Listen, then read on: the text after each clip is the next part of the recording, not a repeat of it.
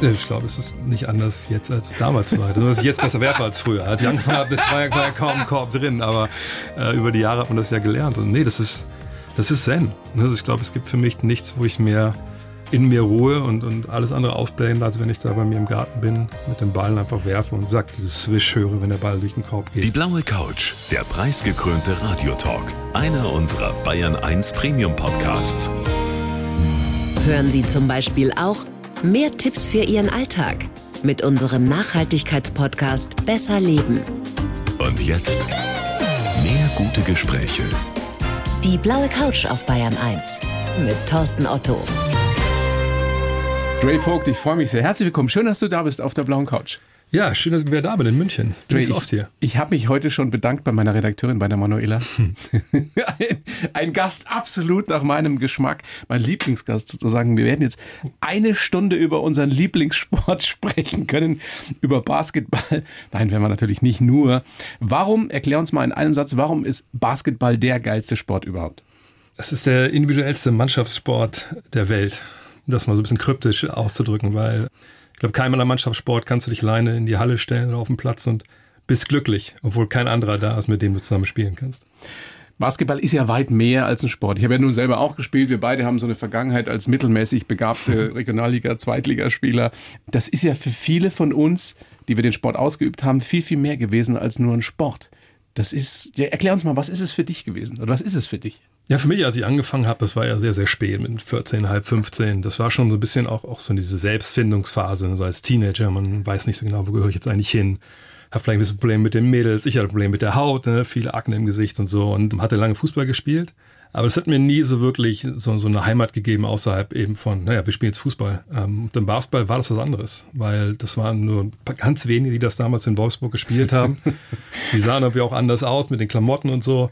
Und es war eben auch so eine Art Sport, sag ich mal, der einfach, wo du gemerkt hast, es ist mehr. Da gehört Musik dazu, da gehört ein bisschen ne, Klamotten dazu. Aha. Und man war einfach ein Exot und das fand ich irgendwie ganz cool damals, wenn ich ehrlich bin. Und es hat auch was mit Kultur zu tun, natürlich ja. auch mit der amerikanischen Kultur.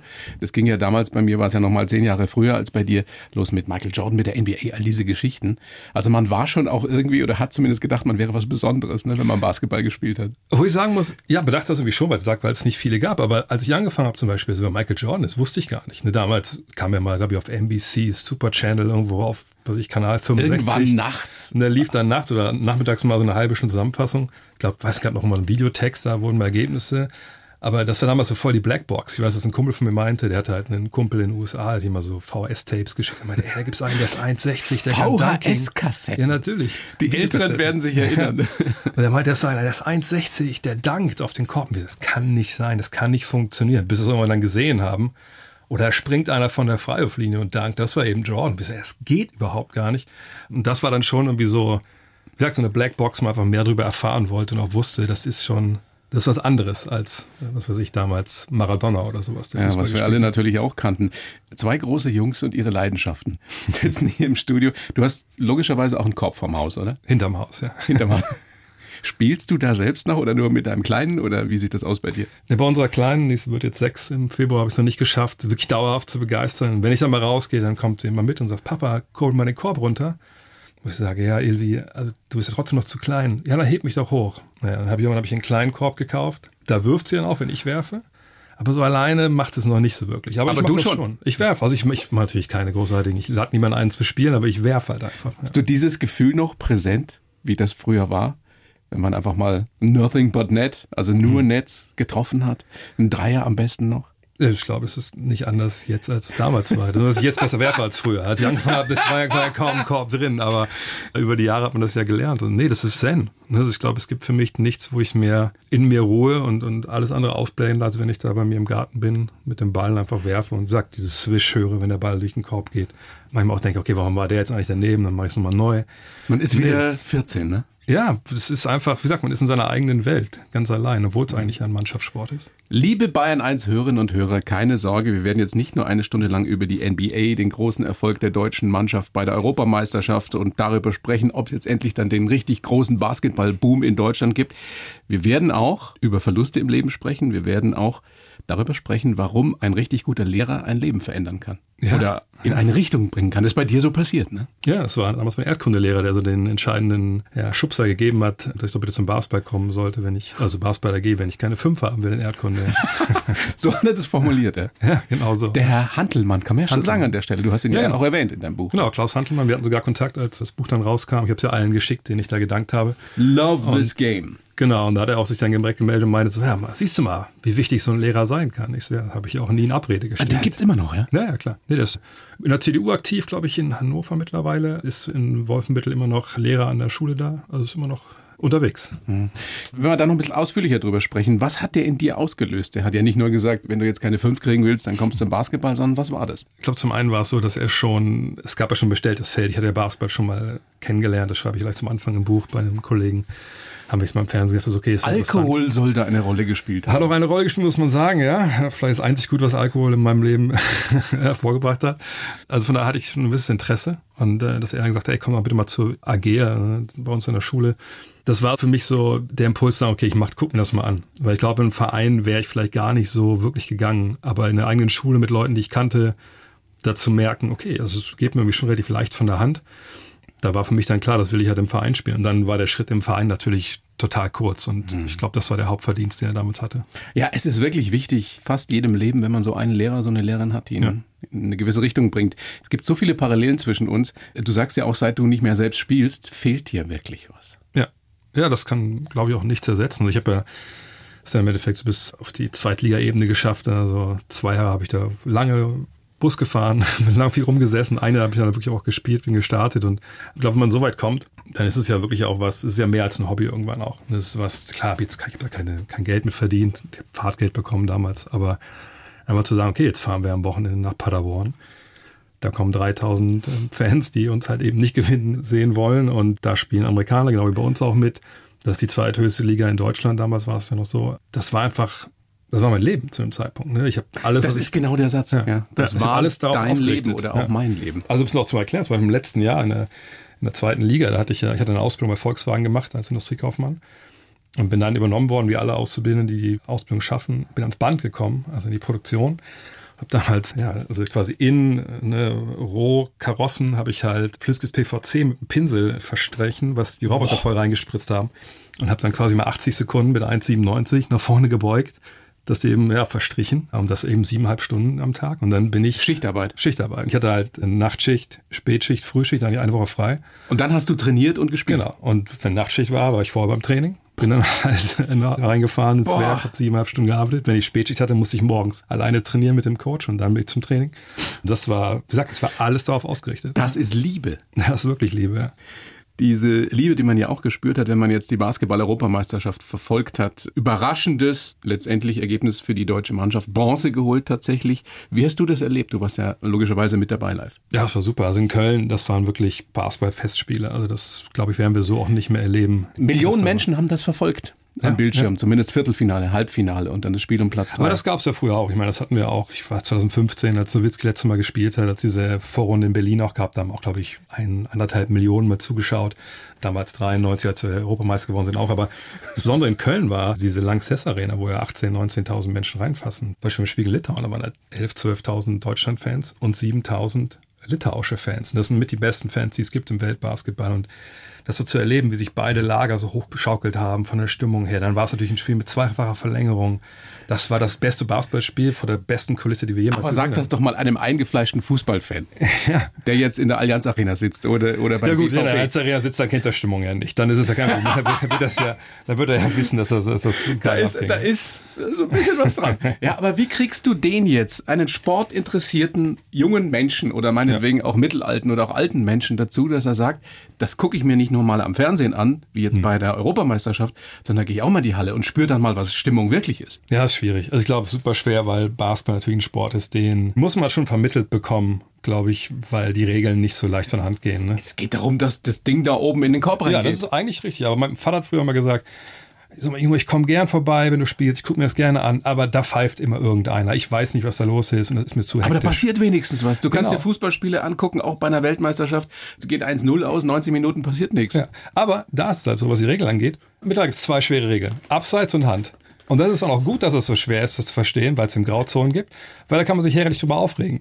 Aber Schrittfehler, Doppeldribbel, all diese Nummern, wenn man da jetzt gar kein Verständnis für hat, dann muss man schon Glück haben, dass man so ein Spiel sieht, wie zum Beispiel Deutschland gegen Litauen. Ne? Du sagst doppelte Verlängerung, wahnsinnig tolle Super Körbe, die spannend, fallen. ja. Total Ästhetisch, spannend. schnell. Genau. Aber so sind natürlich auch nicht alle Spiele. Also die auch Spiele, da gewinnt ein Team mit 20. Ne? Also da musst du schon Glück haben. Und die ganzen Kids interessieren sich nach wie vor eher mehr für die NBA Ja. und den Style. Ja, nicht nur den Gerechtfertigt? Ja, ich meine, das ist ja klar die beste Basketballliga der Welt. Ist es noch? Würdest Ja, du wirklich so weit Fall. gehen zu sagen, die NBA ist immer noch besser Ja, als die Euroleague, also die Champions League sozusagen des Da Basketballs? gibt es eine schöne Anekdote mit Uli Hoeneß. Ich habe ja zwei Jahre den Podcast für die Bayern Basketballer gemacht und glaube ich gleich die zweite, dritte Folge war ähm, Herbert Heiner da und äh, Uli Hoeneß. Nochmal vielen Dank an die Bayern, dass sie es das Vertrauen hatten, mir windigen Sportjournalisten die beiden hinzusetzen und dann hat irgendwann Herr Hoeneß dann auch im Podcast gefragt, Sagen Sie mal, ich war hier beim Euroleague-Spiel, ich glaube damals Boston gegen Mailand, und da hat äh, Boston verloren. Und, also so ein gutes Euroleague-Team, könnten die in der NBA mitspielen? Sie sind doch Experte, sagen Sie doch mal. Ich sage, mitspielen könnten die schon, aber die wären total schlecht. muss man ganz klar sagen. Und das ist ja auch schnell leicht zu verstehen, wenn du überlegst, Luka Doncic, ne, klar, absoluter Ausnahmespieler, MVP der Euroleague gewesen, dann in die USA gegangen, da jetzt Ja, kennen der auch die meisten Welt. uns, die sich für Sport interessieren. Wahnsinn, genau. Slowene, junger Genau. Slowene, Real Madrid und dann ist er zu Dallas absoluter gegangen. Weltstar. Ne? Einer der besten Spieler aller Zeiten, das wäre, bin ich mir sicher. Nur, das ist halt die absolute Ausnahme. Wenn man jetzt mal sieht, wer heutzutage der beste Spieler in der Euroleague ist, dann sind wir vielleicht bei Nikola Mirotic. Und der war in der NBA. Der war ein paar Jahre da. Der ist ein bisschen mitgespielt, war nicht wirklich gut, war nicht wirklich schlecht, war so ein Mittelklasse-Profi. Aber das sind die Stars hier drüben. So, und wenn man dann sieht, wenn mal Spieler, die mitgelaufen sind in der NBA, die dann entscheiden, okay, das möchte ich jetzt nicht mehr oder kriegen einen Vertrag und kommen dann in die Euroleague, sind das oft einfach direkt Stars. So, und die individuelle Qualität ist in den USA einfach um ein Vielfaches höher, leider Gottes. Wobei hier natürlich von Anfang an verteidigt wird. In der NBA bis in die Playoffs hinein gar nicht. Die ersten drei Viertel in der regulären Saison oftmals nicht, das stimmt.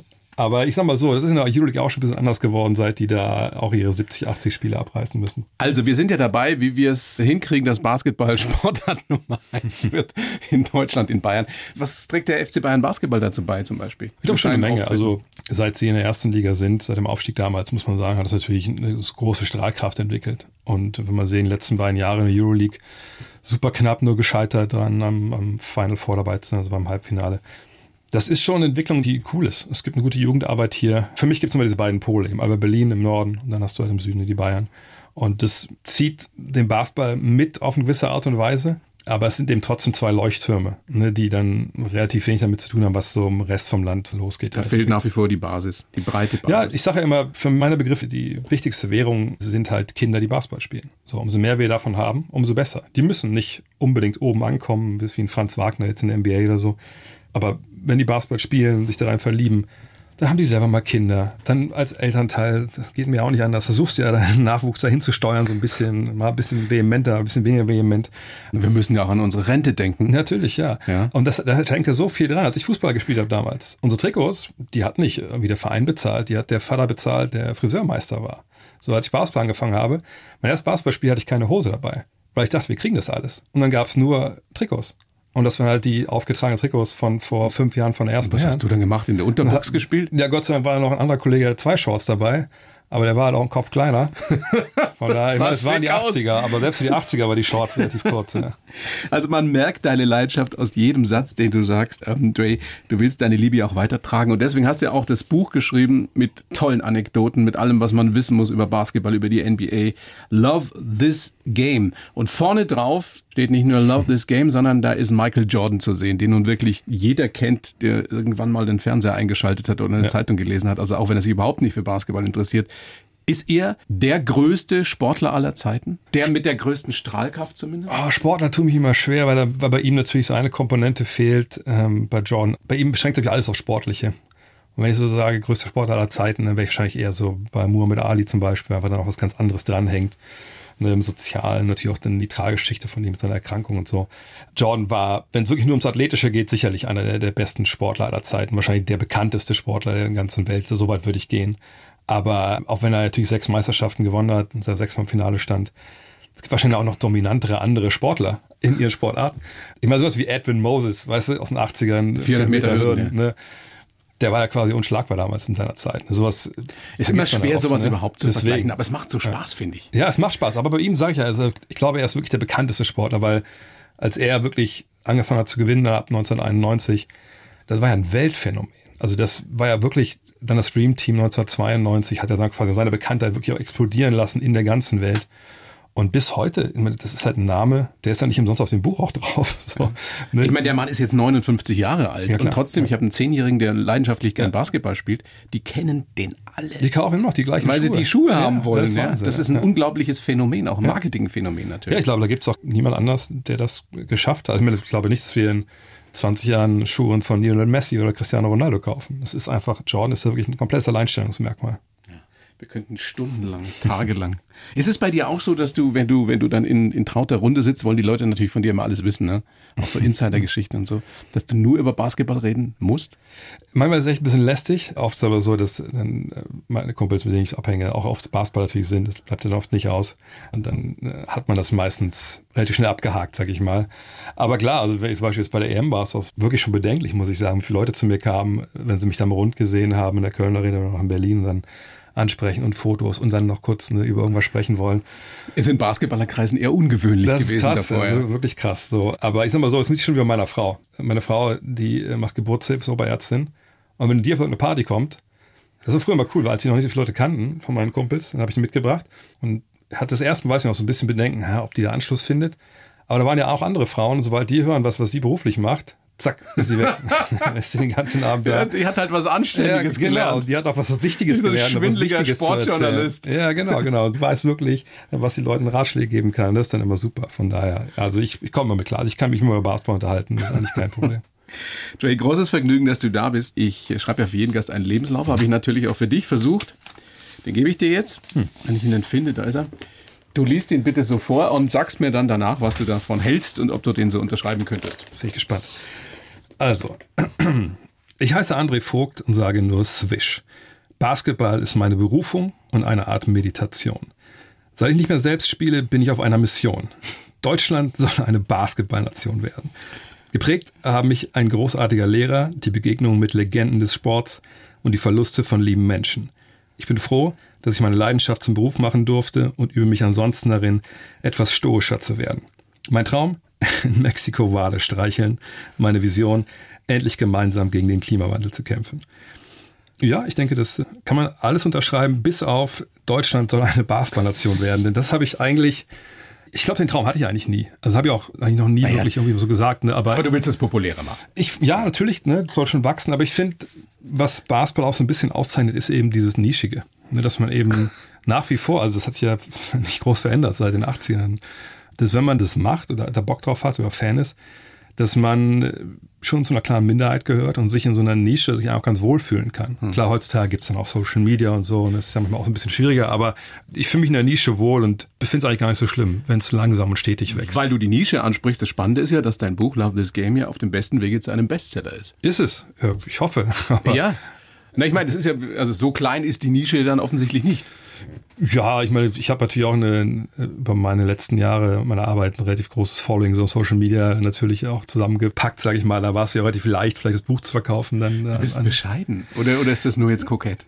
nee, ich bin immer, es hört auch viel meiner Frau zu, mit dem Job von meiner Frau. Wenn meine Frau nach Hause kommt und mir von der Arbeit erzählt, dann sind das ja oft nicht die, die Top-Geburten jeden Tag, die sie so erlebt, sondern oftmals die, die Sachen, die sie selber Also erstmal nochmal diese Oberärztin für Geburts Geburtshilfe, genau. Und wenn sie dann halt nach Hause kommt und, und Redebedarf hat, dann sind das oft wirklich ganz andere Themen als, hey, gestern Abend haben die nix, aber gegen die Lakers gewonnen. Und das finde ich, das erdet mich da halt immer sehr. Und ich habe viele andere Freunde, die, die ganz andere Jobs haben, die viel wichtiger sind als den, den ich denn habe.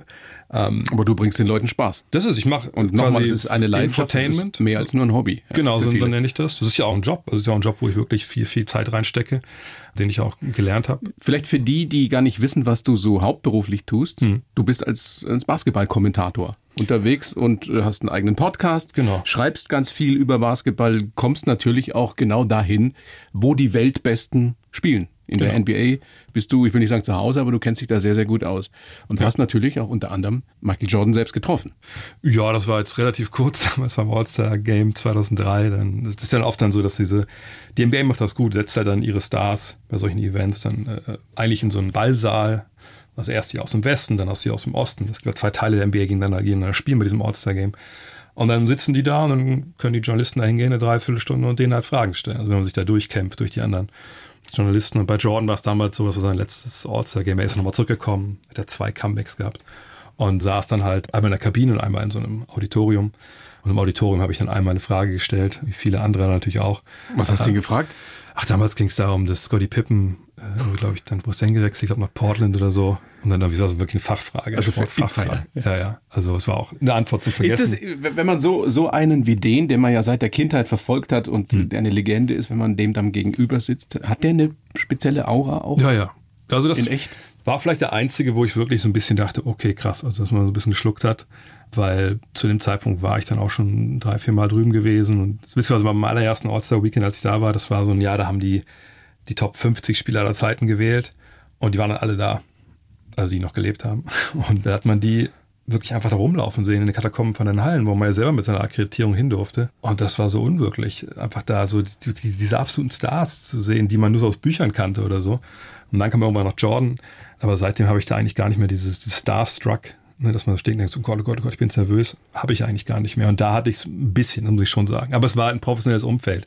Ich habe den nicht einfach irgendwo an der Straßenecke getroffen, das wäre ja auch anders gewesen, sondern ich wusste, er sitzt da, ich gehe da hin. Hatte schon ein Herzklopfen, als ich da die Frage gestellt habe, das gebe ich gerne zu.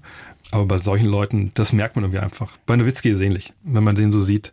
Das ist aber. Aber der Nowitzki ist ja nach wie vor der nette, unglaublich sympathische, zugewandte Kerl, der er ja. vor 20 Jahren war, als er. Ja, merkt halt schon. Jahren. Also das merkt man, es ist, ist bei ihm immer schon so gewesen, dass er natürlich bodenständig, ne, alles, ich glaube heutzutage wird er auch nicht mehr, was weiß ich, da in der Souterrain-Wohnung seiner Eltern wohnen, wenn er mit der Wiener nach Deutschland kommt, da wohnt er sicherlich auch in einem teuren Hotel, das würde ich auch machen, wenn ich so viel Geld hätte und ganzen Kinder und so. Aber er war immer jemand, der auf der einen Seite halt, wenn er mit Leuten gesprochen hat, einfach einer von uns war, sag ich mal, von uns Basketballern war. Aber auch dann, wenn halt dann zu viel wurde, auch gesagt, okay, jetzt, jetzt gehe ich aber oder so, ne? Und das ist ja auch vollkommen okay. Aber er ist auf jeden Fall jemand, der ich glaube, immer so geblieben ist, wie er halt war, als er angefangen hat. Der ist ja nun, äh, der Bundespräsident hat es gesagt, auf dem besten Weg wirklich eine Legende zu werden oder schon zu sein, weil er einfach ja. auch menschlich so ein Vorbild ist. Ja, ist, ist schon eine Legende. Also basketballerisch auf jeden Fall.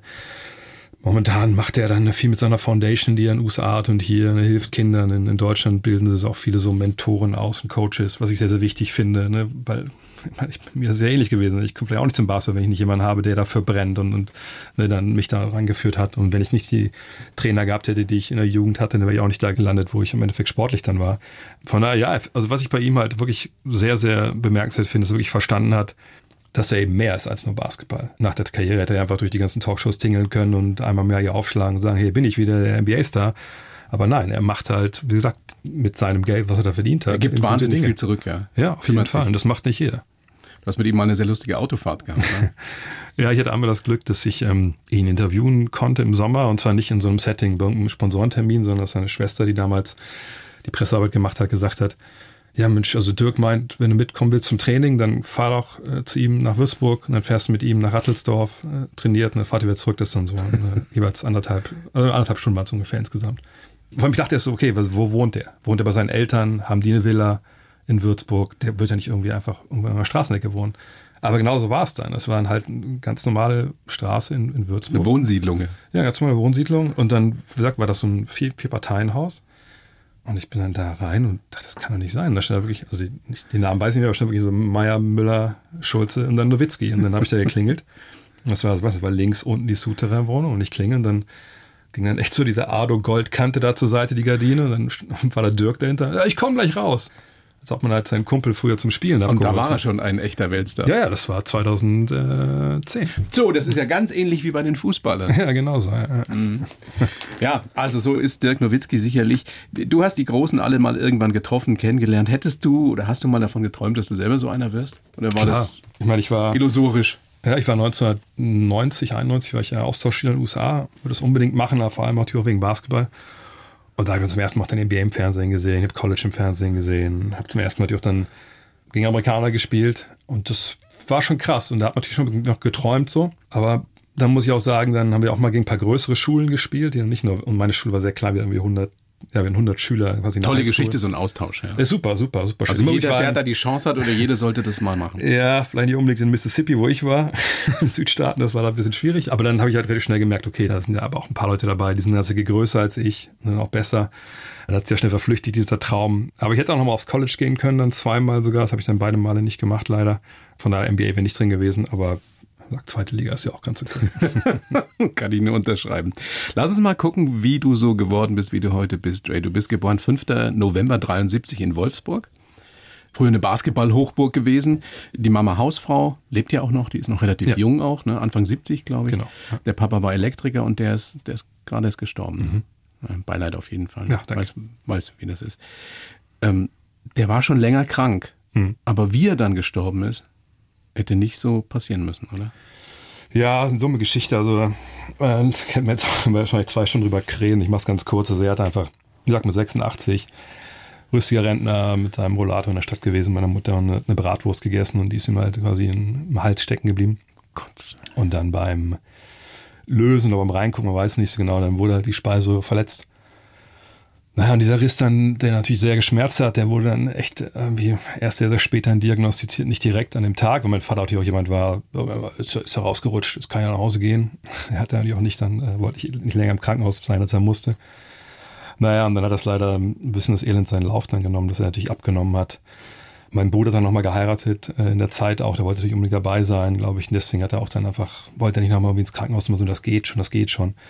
Aber er ist dann einfach total abgemagert, hat immer nur 40, 45 Kilo gewogen und dann ist er nochmal ins Krankenhaus, rein, raus. Das ist eine ganz lange Story und aber irgendwann war es so, okay, er kann halt nicht mehr aufstehen, soll auch nicht mehr aufstehen, hat halluziniert, einfach weil natürlich der Körper, wenn dann die Nährstoffe fehlen, der baut einfach tierisch ab und dann waren wir vorletzte Woche nochmal bei einer Hochzeit von einem Freund und einer Freundin auf Mallorca. Ach, so frisch ist das noch. Ja, ja, und dann haben wir uns äh, verabschiedet, noch von meinen Eltern und unser Hund ist ja noch zu denen und äh, da dachte ich schon, okay, war ist ganz stabil. Hatte mal zwar auch ein bisschen Fantasie, also ist eigentlich gar nicht witzig, aber er dann irgendwie immer von, hat irgendwelche Leute an seinem Bett stehen sehen und so. Also Papa ist doch keiner hier. Und naja, und dann sind wir halt gefahren und dann hatte ich mich schon, wir waren dann also fast eine Woche auf Mallorca, dann haben wir auch schon gefragt. Meine Mutter war so ein bisschen wortkarg in ihren Antworten, weil ich so gedacht habe, alles gut. Äh, dachte ich mir schon so, okay, irgendwas stimmt wahrscheinlich doch nicht, aber dann denkt man so, okay, ne, vielleicht müssen sie auf auch nicht nerven. Und dann äh, kamen wir an einem Mittwoch nach Hause, genau, äh, abends dann. Und dann meinte meine Mutter, ihr müsst den Hund bei uns abholen. Also sie wohnen eigentlich nur 1000 Meter von uns entfernt. Okay, also dann hat sie, sich nicht getraut, wegzugehen zu Hause. Und dann habe ich meinen Vater gesehen und wusste halt sofort, okay, also das, ähm, also ich habe den Tod gesehen in seinen Augen. Also ich habe gesehen, innerhalb dieser einen Woche, das Gesicht war eingefallen. Ähm, ich weiß nicht, direkt quasi dann, als ich dann zu dem weggegangen sind, dann abends an meinem Bruder geschrieben habe in, in, Berlin. Ich so, ey, ihr müsst echt kommen. Wenn du Papa nochmal sehen willst, musst du jetzt kommen. Äh, hatte dann nicht geschafft, leider, ähm, weil am nächsten Tag mein Vater dann halt in der Nacht gestorben. Und ich war am letzten Tag dann noch bei ihm am, am Bett und äh, habe so die Hand gehalten und so. Aber das ist halt einfach, das ist eben nicht so, wie man das in so Filmen vielleicht sieht, dass man so ne, einfach ne, noch ein paar Worte sagen kann. Sicherlich gibt es das auch, aber in unserem Fall war es halt nicht so, sondern er konnte nichts mehr verbalisieren, du hast nicht mehr gemerkt, weiß er, dass du da bist. Und ähm, meine Mutter und ich haben beide auch gesagt, okay, also das jetzt soll es auch zu Ende gehen, weil man hat gemerkt, also das war jetzt wirklich nur noch, ich glaube, der Körper wusste schon, dass es vorbei ist, oder das Gehirn vielleicht. Ich weiß nicht, wie ich das erklären soll. Ich glaube, es waren wirklich so die letzten Runden, die er da dann gedreht hat. Und es war einfach total bedrückend. Dann nachts, weiß ich, bin ich irgendwann nochmal wach geworden, um, ja, so um halb zwei, da meine Mutter mir hatte mir dann schon, glaube ich, um halb elf, da habe ich auch schon geschlafen gehabt, äh, eine WhatsApp geschickt, so ja, es ist vorbei. Und dann kam dann der Arzt nachts, hat dann Totenschein ausgestellt und dann auch das Bestandsunternehmen, was ihn dann abgeholt hat, auch schon nachts. Und ähm, ja, die Beerdigung ist jetzt äh, nächste Woche Montag.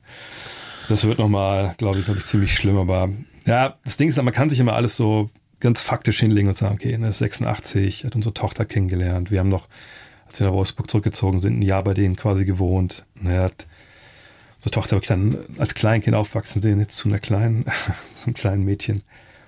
Aber alles in allem ist einfach, ich, ich struggle echt noch mit, mit diesem Gedanken, dass wenn ich jetzt zu meinen Eltern fahre, mein Vater nicht da ist. Was macht das jetzt mit deiner Mutter, beziehungsweise was kannst du tun? Wir haben sie ja erwähnt, sie ist noch relativ jung. Mhm. Wie, wie, wie schafft sie es oder wie schafft ihr es, dass sie, dass sie weiterlebt?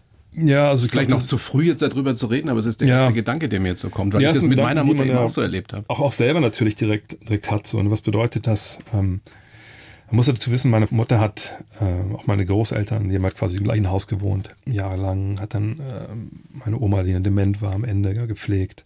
Mein Opa, der eigentlich fit war beim Rollstuhl und saß, noch gepflegt. Und jetzt mein Vater, das ging eigentlich alles so, ich will nicht sagen nahtlos ineinander über, da war schon ein gewisser, schon so ein paar Jahre zwischen meinem Opa und, und meinem Vater, aber meine Frau und ich haben uns Bauch gesetzt und gesagt, ey, das, meine Mutter hat so viel geopfert die letzten Jahre, dass das muss ich, das klingt blöd, das muss ich halt gelohnt haben. Und gesagt habe, ey, egal was ich tun kann, ich möchte, dass meine Mutter jetzt diese, du kriegst diese Jahre ja nicht zurück, die du jetzt quasi dann, was ich nicht im Urlaub gefahren bist und, und das geopfert hast für deine Eltern, das waren ihre Eltern. Ähm, aber ich möchte, dass sie jetzt in den nächsten Jahren einfach so genießen kann und, und dass sie auch wenn sie sagt, will ich alles gar nicht, ist, ist mir ziemlich egal. Wir sagen, was wir, sie hat immer gesagt, sie möchte immer mal die Pyramiden sehen. Ich sage, ey, dann fliegen wir da jetzt hin. So, ja, weiß ich nicht, ist zu warm. Ich, dann fliegen wir halt im November, ist mir egal einfach. Ne?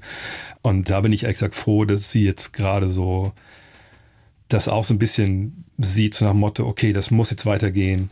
Und ich, ich bin noch jung und, und, und äh, ich, ich werde mich jetzt nicht irgendwie zurückziehen und sagen, oh Gott, oh Gott, ist das alles schlimm, sondern das war schlimm, aber jetzt muss es gut werden. Es wird ein langer Prozess sein. Ja, bestimmt, ja. ja also ich wünsche euch sehr, dass ihr das hinkriegt, gemeinsam.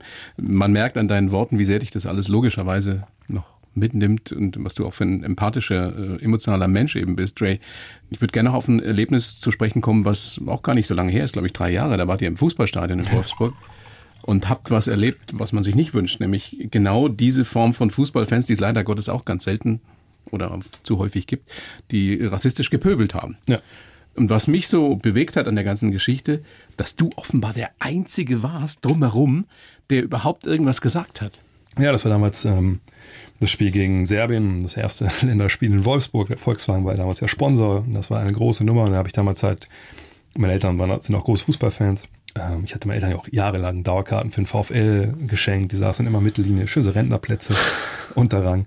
Und dann dachte ich, ach komm, dann gehen wir nochmal zusammen hin. Länderspiel hatten die auch noch nicht wirklich gesehen und äh, fanden sie auch super. Und dann, ja, gerade bei dem Spiel ist es dann halt passiert, dass hinter mir halt diese drei, und hinter uns diese drei Leute saßen, die dann halt einfach konstant gepöbelt haben und äh, wirklich auch ähm, ich habe ja so ein Video damals gedreht, das Ganze quasi. Das ging ziemlich viral. Ja, also nicht von denen, sondern ich habe mir selber ja. quasi, bin nach Hause damals gekommen, weil ich so wütend war nach diesen 90 Minuten, quasi dieses Pöbeln und dieses auch Angreifen gegenüber mir dann natürlich.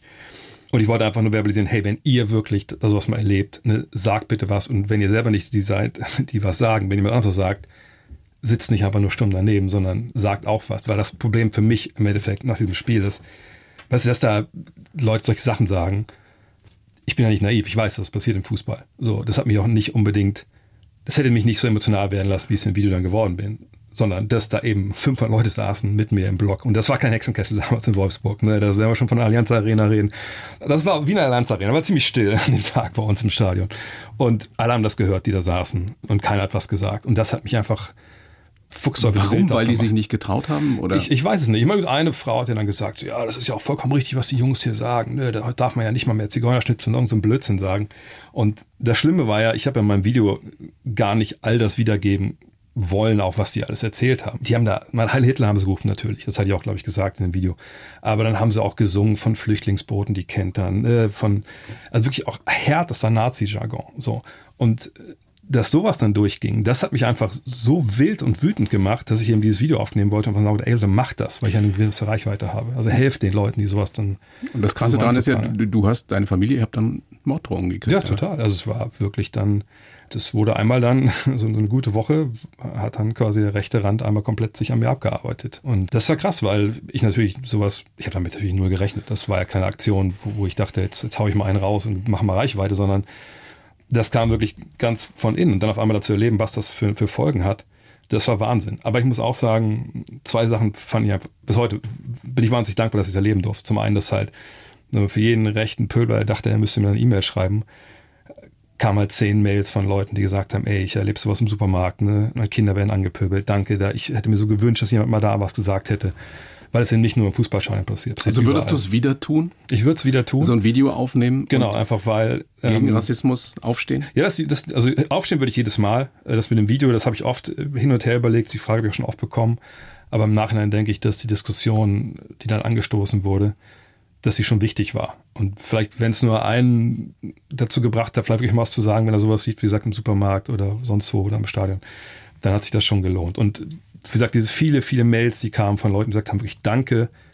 Jetzt habe ich so ein bisschen den Glauben wieder zurück, dass es Leute gibt, die auch mal aufstehen. Ne, von eben Leuten, die anders aussehen, als wie, wie Bio-Deutsche, wie immer das Wort da ist, was man da benutzen sollte. Das, das fand ich halt wichtig. Und das Zweite, was ich einfach, das sage ich jedes Mal, aber ich bin einfach auch so dankbar, deswegen sage ich es immer wieder. Ich wusste damals ja nicht, okay, hört das nochmal auf? Oder ist jetzt mein Leben so? Bin jetzt in irgendeiner Datenbank drin und jetzt werde ich gerade an und angepöbelt. Und ich wusste auch nicht, an wen ich mich wenden soll. Also ich wusste nicht, wer hat denn sowas schon mal erlebt. So, und dann haben wir damals aber angefangen, haben wir viele Leute haben wir auf Twitter gefolgt, auch Leute, Prominente, also Jan Böhmermann nochmal zwischendurch. Klaus Häufer Umlauf, der hat mir halt gefolgt. Und dann dachte ich mir immer so, okay, ich wusste, dass der sowas erlebt hat. Der von Joko und Klaas. Genau. Weil die hatten ja damals immer so Flüchtlingsboote, glaube ich, da unterstützt finanziell. Und dann habe ich den auf Twitter, wenn er einem folgt und man folgt ihm selber, kann man ihn anschreiben, habe ich angeschrieben, ich so, hier, pass auf, so und so. Das, ich will jetzt nicht stalken oder sowas, ich will nicht die Situation ausnutzen, in der ich gerade bin, aber ich möchte einfach von einem, der sowas schon erlebt hat, wissen, ob das jetzt mein Leben ist oder ob das was weg ist in der Woche. Und dann hat er mir echt direkt seine Handynummer geschickt und gesagt, hier, ruf mich mal direkt an. Da musste ich ihm noch schreiben, äh, sorry, ich habe gerade gar keine Zeit, weil ich sitze gerade im ICE. So, das geht nicht. Aber ich melde mich gern morgen. Er sagt, ja, melde ich morgen früh. Und dann haben wir echt eine, eine halbe, dreiviertel Stunde gequatscht und er hat mir gesagt, pass auf, das geht vorbei. Ne, das, das zieht vorbei. Die treiben dann nächste Woche die nächste Sau durchs Dorf und musst dir da keine Sorgen. Man hat mir ein sehr gutes Buch auch empfohlen. Den Namen kriege ich nicht mehr ganz zusammen, wo es darum ging, wo beschrieben wird, wie diese rechten Netzwerke im Netz organisiert sind wie generalstabsmäßig da gesagt hat, okay, heute hetzt ihr gegen den auf Twitter und ihr auf Instagram da und so.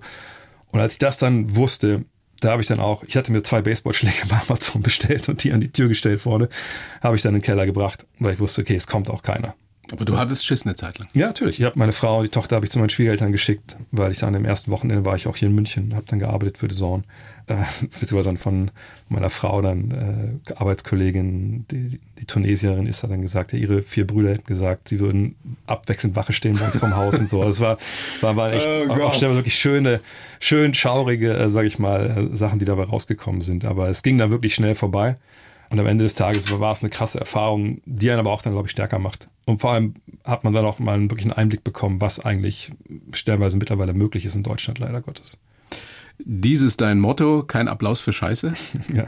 Hängt das irgendwie damit zusammen? Nee, das mit solchen Erfahrungen? nee, ich bin jemand, der, egal um welche Inhalte es geht, immer denke so, Schlimmste finde ich, wenn man irgendwie denkt, hey, das ist jetzt zwar nicht so gut, aber das müssen wir gut finden, weil, keine Ahnung, das sind auch Basketballer oder ah, das ist ja so und so. Und ich sage mal, nee, da hat ja keiner was von.